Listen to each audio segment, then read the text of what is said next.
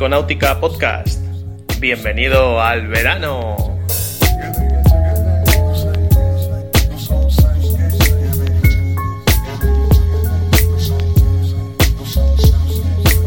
Hola a todos, esto es Biconáutica Podcast, el portal de náutica que no pertenece a ninguna cadena de radio y en el que cada semana, como ya sabéis, hablamos de los temas relacionados con tutoriales, noticias del, del mundo náutico, el día a día, todo lo relacionado a nuestro blog llamado Palma Yachts.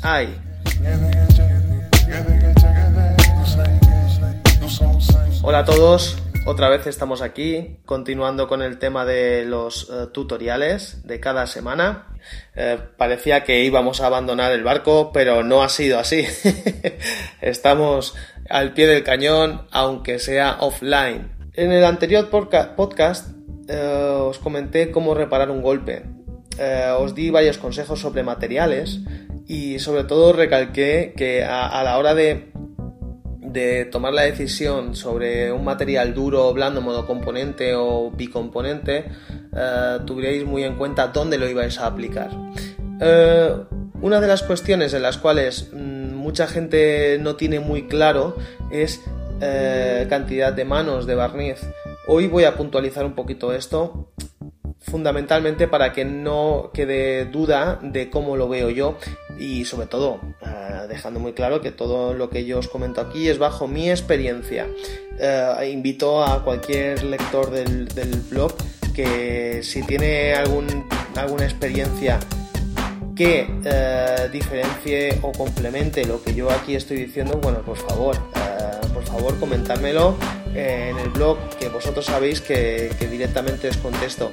Y si queréis comentarlo en Facebook, pues fantástico porque así lo vemos todos. Sabéis que es un- un- una buena vía para, para crear ese diálogo que al final es constructivo para todos y que tanto enriquece a todo- a toda la audiencia y fundamentalmente a mí para aprender que esto no deja de ser una escuela tanto para mí como para vosotros. Eh, Antes quiero puntualizar que estoy preparando un post eh, en el blog que, que después eh, como, como rutina, como, como estoy utilizando la rutina últimamente, es la, de luego realizar otro podcast en el cual comento lo- los posts para, mm, para que vosotros podáis también escuchar un poco de qué manera lo he realizado y bajo qué punto de vista lo, he escrito, ¿vale? Y es sobre algo tan, tan curioso y tan de moda últimamente que es la, utilización de las bombas de vacío. Vosotros diréis, bombas de vacío.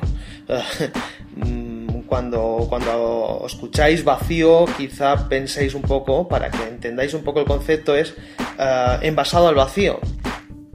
Pues es exactamente lo mismo. El envasado al vacío no es más que la eliminación del aire de un, de un recipiente en el cual cuando lo, prensa- lo tocáis queda totalmente prensado. Pues ese concepto es el que utilizamos hoy en día para pegar, para ejercer presión a cualquier eh, estructura o superficie en un barco. Uh, detalladamente, resumiendo un poquito o digamos aclarando esto, es nosotros las cubiertas eh, originalmente las pegábamos, cubierta de teca, eh, las pegábamos con pesos, eh, tornillos, con mm, sacos de arena, eh, con plomos.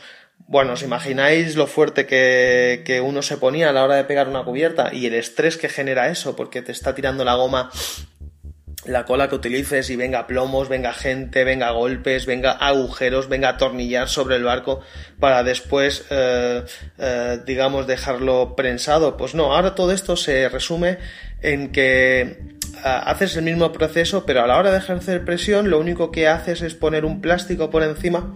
Eh, os lo estoy resumiendo mucho, no realmente es así, pero bueno, para que el concepto lo entendáis, se pone un plástico por encima, se pone una bomba que eh, extrae el aire de ese plástico y ese vacío que genera en la superficie que habéis pegado es lo que hace la presión y lo que hace que eh, la cubierta quede pegada. Bueno, eh, el resultado es espectacular, el resultado es óptimo. Eh, normalmente uno de los problemas que te puedes encontrar a la hora de pegar una cubierta es que te queden bolsas de aire que no puedes ver y no puedes eliminar.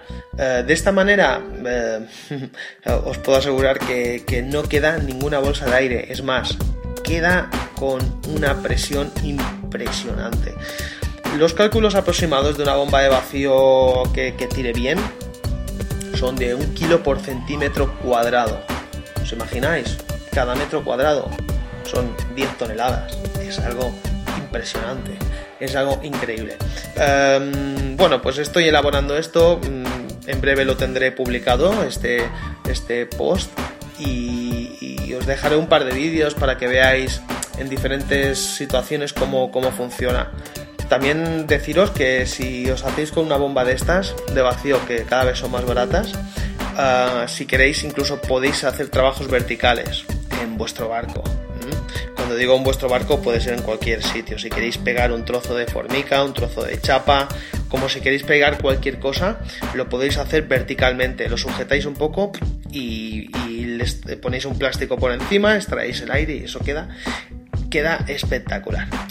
Bueno, a lo que íbamos. Eh, puntualizar y, dar fin al tutorial anterior, que es el tema del barniz. En el anterior post o, podcast os, comenté lo que teníamos que hacer a la hora de, reparar un golpe con el PP de Epífanes. Bueno, pues hoy daré por hecho que ya habéis, em, habéis pasado este proceso y habéis reparado ese golpe y vais a sumaros a, dar manos de barniz a, esa base que tenéis reparada. Eh, mm, cosas fundamentales que no podemos olvidar.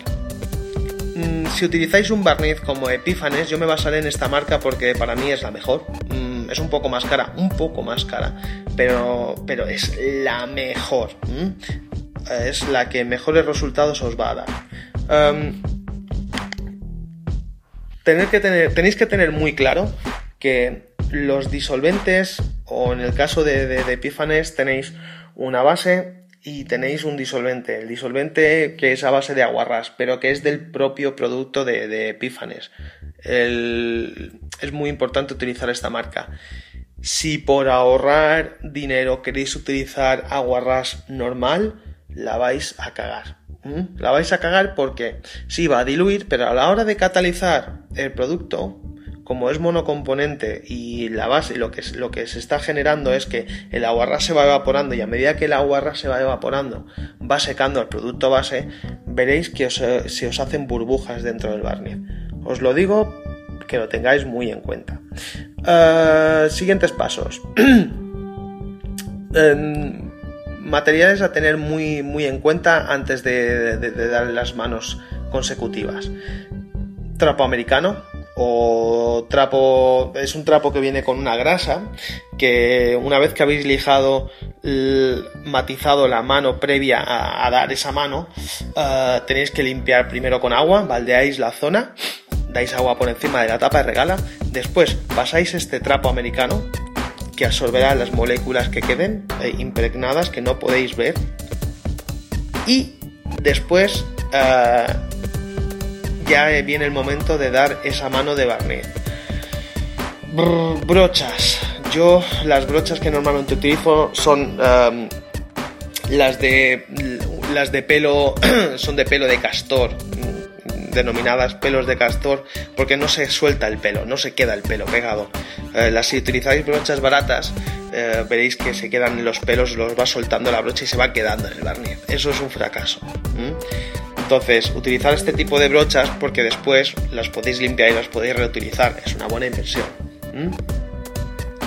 Como no, tener en cuenta que este barniz eh, va soltando, va soltando, mm, digamos, va estirando, va estirando a medida que vais aplicando. Lo que quiere decir que cuando deis una mano, aunque se vean las marcas de la brocha, si esperáis un par de minutos veréis como el propio barniz va estirando y esas marcas van desapareciendo. ¿De acuerdo? Em, horarios de aplicación. Nunca apliquéis el barniz por la tarde o pasada las 3 o las 4 de la tarde porque este barniz requiere de 4 o 5 horas de secado óptimo. Lo mejor es aplicarlo de buena mañana, un día que no haga viento, soleado y de buena mañana. ¿Por qué digo esto? Si lo aplicáis por la tarde, lo que os va a ocurrir es que mm, a partir de las 4 de la tarde o al mediodía en el tiempo en que llega la tarde es cuando, cuando empiezan a bajar las temperaturas. Si el barniz no está totalmente curado a ese, en ese momento, se os va a velar. Se os va a velar es que se os va a matizar y tendréis que repetir la operación, ¿vale? El barniz se aplica de buena mañana, dejando que actúe durante todo el día el secado, para que cuando llegue la noche, la humedad, el cambio de temperatura, esté ya curado. ¿De acuerdo? Bueno, pues mm, con esta pincelada simplemente lo que quería era daros, eh, daros a entender que bueno, que el podcast sigue vivo, que yo sigo aquí y que, y que bueno, que lo siguiente va a ser tomar contacto con el tema de la bomba de vacío, que os, digo, seguir el, podcast siguiente porque os va, os va a encantar, os va a encantar. Es una cosa que es novedosa, pero, pero que bueno, que está teniendo mucha aceptación y que se está empezando a aplicar en todos los campos de la reparación y construcción naval. ¿De acuerdo? Bueno, pues nada, un saludo y hasta luego. Adiós.